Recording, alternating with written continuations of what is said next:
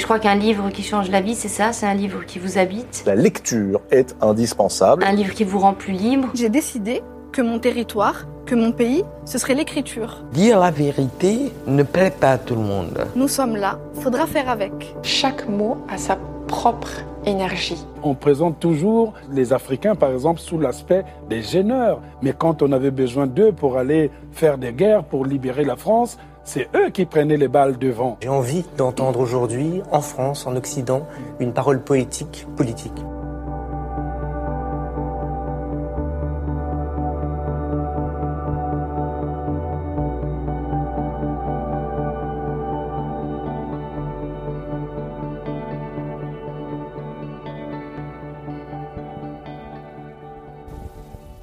Bonjour, je m'appelle Asma et vous écoutez Bookapax, le podcast littéraire et engagé.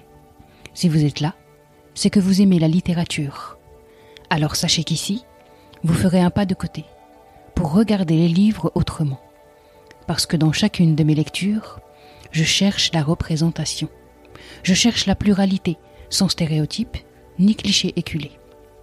Si vous appréciez ce podcast, faites-le savoir en le partageant sur vos réseaux en vous abonnant ou encore en le notant 5 étoiles sur iTunes. Faites-le savoir également en souscrivant à la page Patreon de l'émission.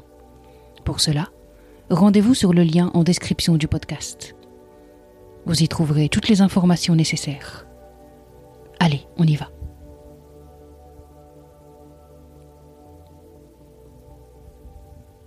J'ai entamé la lecture de ce livre dans un bus parisien. Le bus 39 très précisément. Il m'emmenait alors rue Jacob, où je devais assister à un événement littéraire. Et moi, j'étais scotché par les premières pages de ce roman, intitulé Ce qui gronde. Pourtant, quand je m'en suis saisi pour le lire parmi la pile de bouquins de la rentrée littéraire, la couverture ne m'a pas parlé plus que ça. Ce sont plutôt quelques mots-clés, tels que fatigue, vie domestique, maternité, enfant, repérés ça et là sur la quatrième de couverture, qui m'ont décidé à l'entamer. Et là donc, dans ce bus 39, en train de lire les premières pages, je me suis surprise à être saisie d'une émotion profonde, celle qui vous fait regarder autour de vous pour voir si personne ne s'en aperçoit, celle qui vous scotche tant les mots percutent. Ce qui gronde, c'est redoutablement juste, c'est caressant et brutal. C'est l'histoire d'une femme qui voudrait à nouveau s'appartenir. Qu'est-ce qui l'en empêche? Allons voir. Mais avant tout, écoutez cet incipit.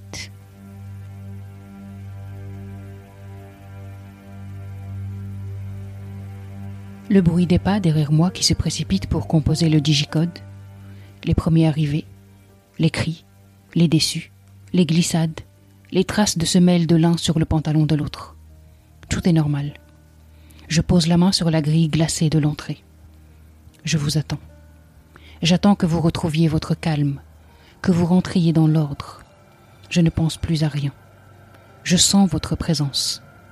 Au bip, je pousse la grille. Vous essayez de passer tous les trois en même temps par l'entrebâillement de la porte. Elle n'est toujours pas assez large. Chaque matin, vous le répète. Vous faites votre géométrie collective à coups de pied, de bousculade et de capuche retenue en arrière. Ça finit par se régler comme une mêlée de rugby. Avantage au plus lourd. Tout me va. Notre dimanche soir est déjà bien avancé. La cour est plongée dans la nuit et la douce promesse des guirlandes de décembre. La lampe tempête s'allume sur notre passage. Les pavés sont luisants et familiers.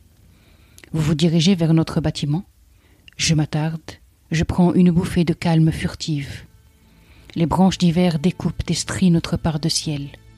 Vous prenez quelques mètres d'avance et l'allure d'une portée de jeune chiot. Il y a d'abord toi, ma fille, onze ans d'une liberté de forcené.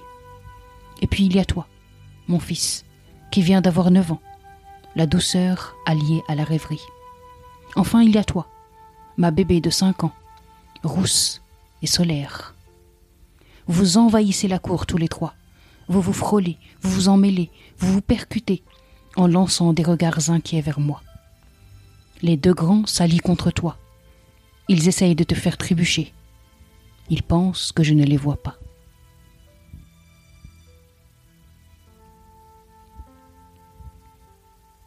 Quelle mère ne se reconnaîtrait pas dans cette description si réaliste et si crue? Ces enfants qui chahutent et se bousculent, ce sont les miens.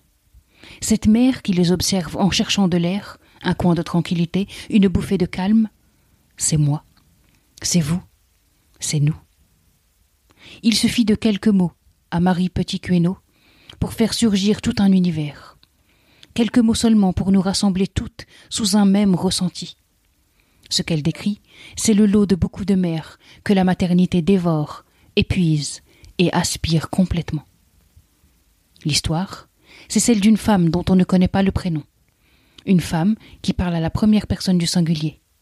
Une femme qui raconte un quotidien sans répit, avec trois enfants.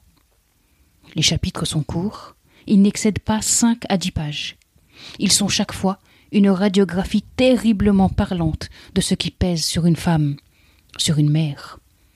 Les enfants qui cherchent leur place dans la fratrie, qui parlent tous en même temps, qui réclament l'attention permanente, leurs phrases assassines, leurs yeux qui voient bien plus de choses qu'on ne pourrait le croire, le temps qui file, celui qu'on tente de figer, de rattraper, d'organiser.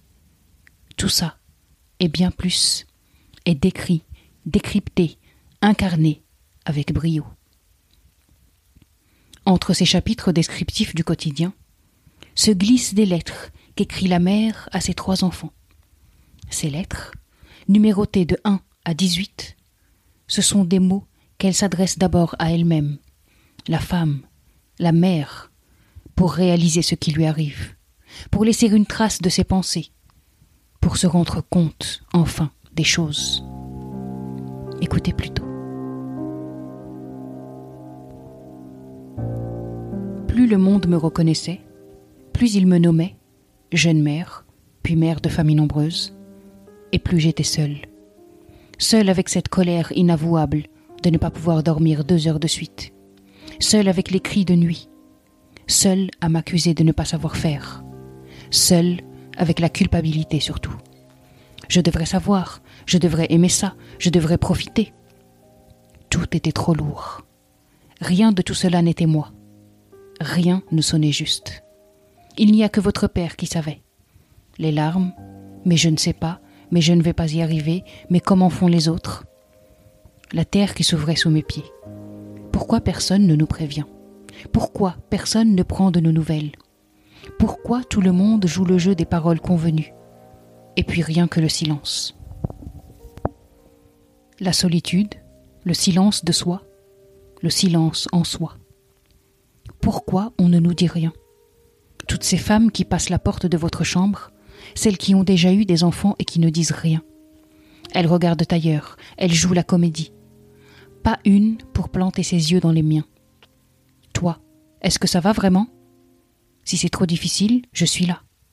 Si c'est trop difficile, c'est normal. Tu n'es pas une mauvaise mère. Mais personne n'était là. Que des sourires cousus de rubans roses. Si vous êtes maman, les mots de Marie Petit Queneau ne peuvent que vibrer et vous parler. Ces phrases qu'elle écrit, ce sont très souvent celles qui nous tournent en tête juste après un accouchement, a fortiori quand c'est un premier enfant.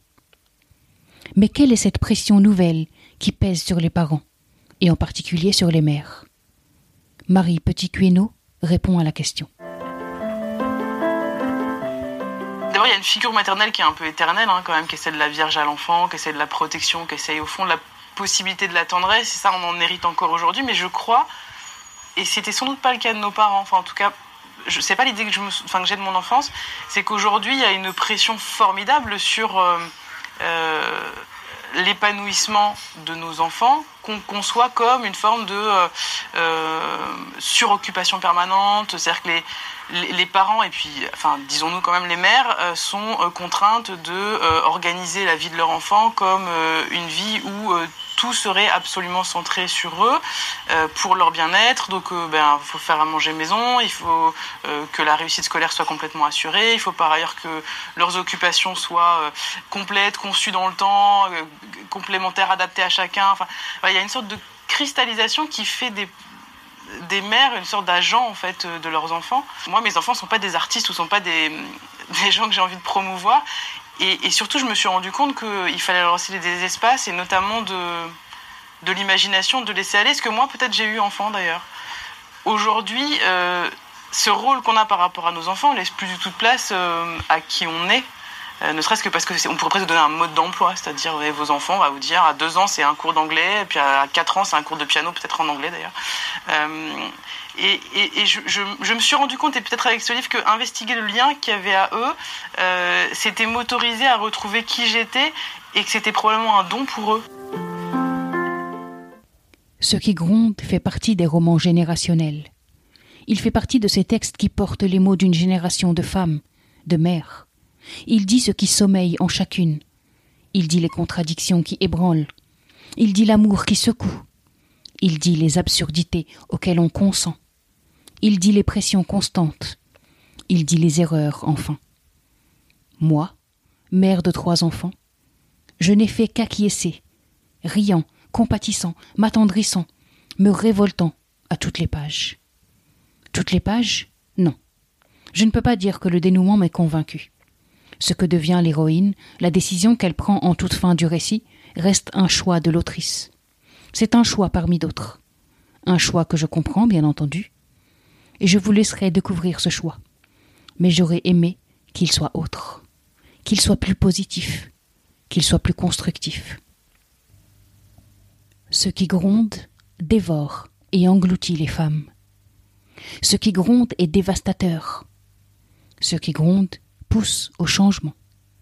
Ce qui gronde transforme les mères pour leur plus grand bien et celui des enfants.